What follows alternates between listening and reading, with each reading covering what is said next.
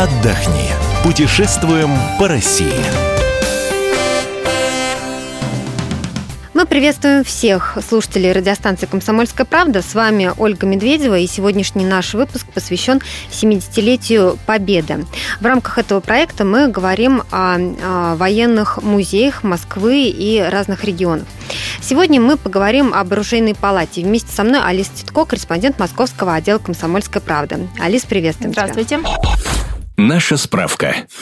Оружейная палата является частью комплекса Большого Кремлевского дворца. Она размещается в здании, построенном в 1851 году. Оружейная палата ранее называлась Большая казна. Со времен царствования Ивана III казну хранили в здании между Архангельским и Благовещенским соборами Московского Кремля. Во второй половине 17 века оружейная палата стала центром общерусского изобразительного искусства. Из-за разнообразия заказов внутри оружейной палаты создали целый ряд различных подсобных художественных мастерских. Во время пожара в Кремле в 1737 году оружейная палата сгорела. Погибла часть трофеев, в том числе шведские знамена, взятые в Полтавской битве. Царская казна в пожаре не пострадала. После пожара казенный двор был разобран. Для хранения вещей строились специальные галереи. В 1812 году сокровища оружейной палаты были вывезены в Нижний Новгород, а в 1814 году они вернулись в Москву, их начали размещать в новом здании.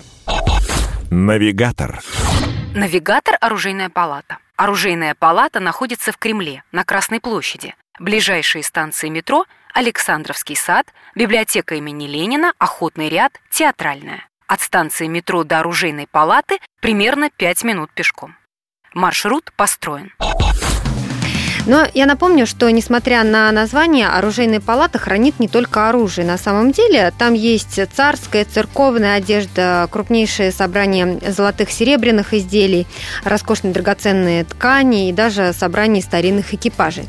Ну, это что касается основной экспозиции – но мы сегодня с Алисой сакцентируем ваше внимание на выставке, которая сейчас там проходит. Выставка называется «Награды Великой Отечественной войны».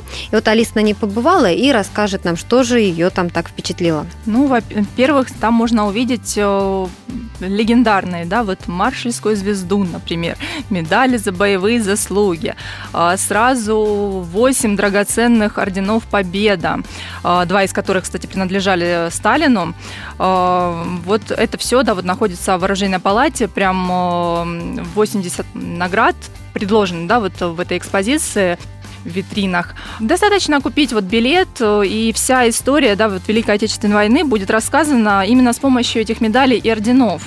Э, примерить, конечно, их там вот и потрогать нельзя, не за плотным стеклом, но э, скажу вам, что даже совсем не разбирающихся людей в наградах, вот в первую очередь тянет к витрине, где вот сквозь стекло пробивается именно вот лучи бриллиантов. Это вот эти восемь орденов одинаковых победы. Я это... правильно понимаю, лишь что это один зал, где выставлены под стеклом, да, вот разные награды. Да. И можно посмотреть на них на все, ну, естественно, только под стеклом. Да, только под стеклом.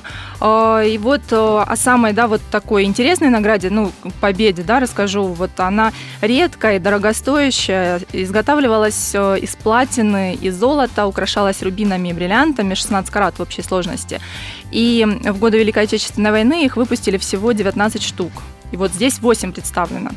А, кстати, интересный факт, вот нам рассказали, то есть вот просто смотреть это одно, да, вот когда тебе еще рассказывают об этой награде, какие-то вот интересные факты, а, очень интересно. А, значит, учредили ее в 43 году когда еще, да, впереди были два трудных года войны, еще никто не знал, когда же будет тот самый День Победы, но создана она была для того, чтобы уже придавать уверенности и веры в то, что наша страна победит.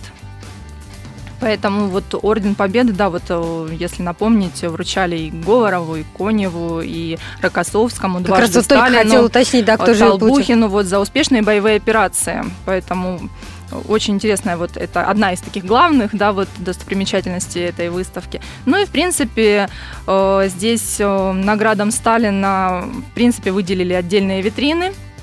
Здесь и красуется вот медаль «Золотая звезда Героя СССР», грамоты, о присвоении военного звания маршала Советского Союза с вручением знака «Маршальская звезда» и о присвоении военного звания генералиссимуса СССР, а также его наградные листы и ордерские книжки. То есть, ну вот там вот прям предоставлена отдельная такая вот ну, в принципе, по словам сотрудников, интерес имеет каждая медаль, потому что у посетителей есть личные истории. Э, в принципе, вот э, приходят туда смотреть, опять же, с детьми, их удивляет, знаете что, вот на пиджаках своих дедов они видели некоторые медали. Ну, например, там за оборону Москвы или за взятие Берлина, за доблестный труд Великой Отечественной войны. И кстати, последних вот выпустили больше 16 миллионов штук э, и вручали и артистам, и работникам заводов, и колхозов.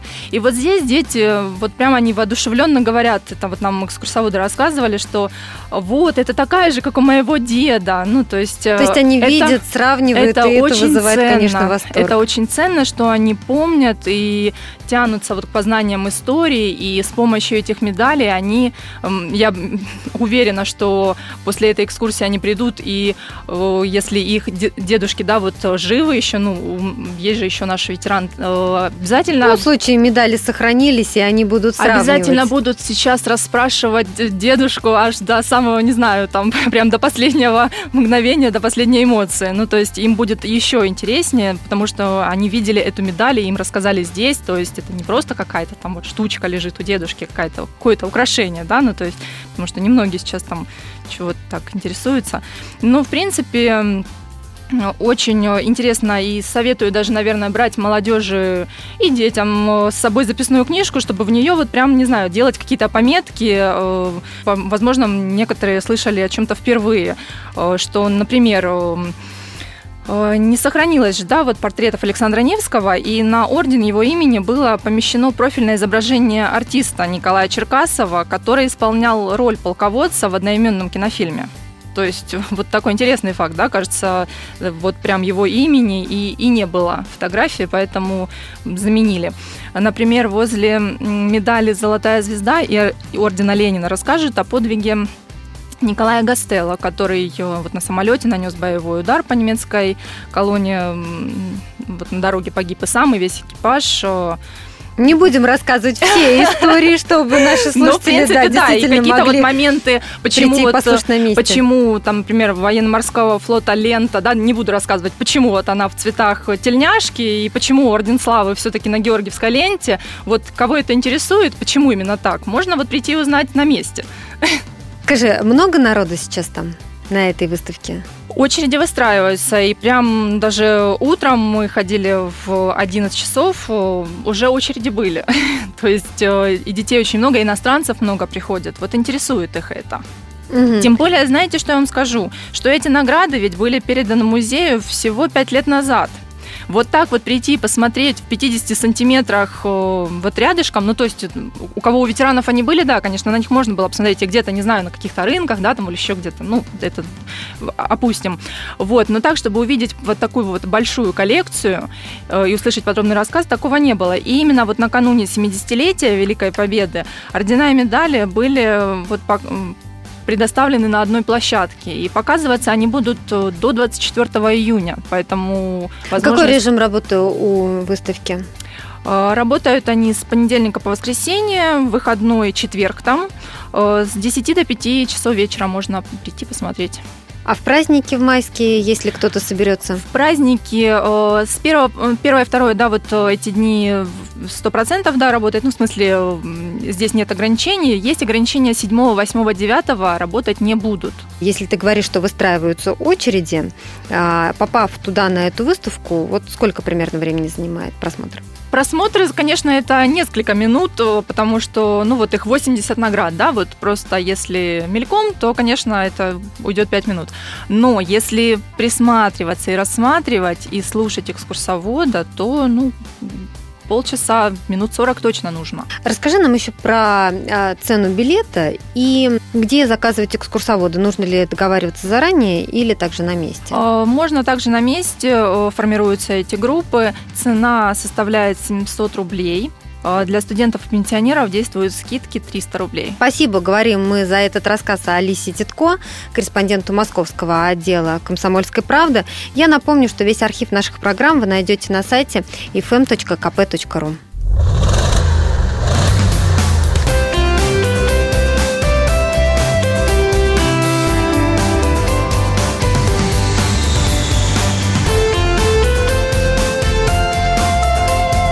Отдохни. Путешествуем по России.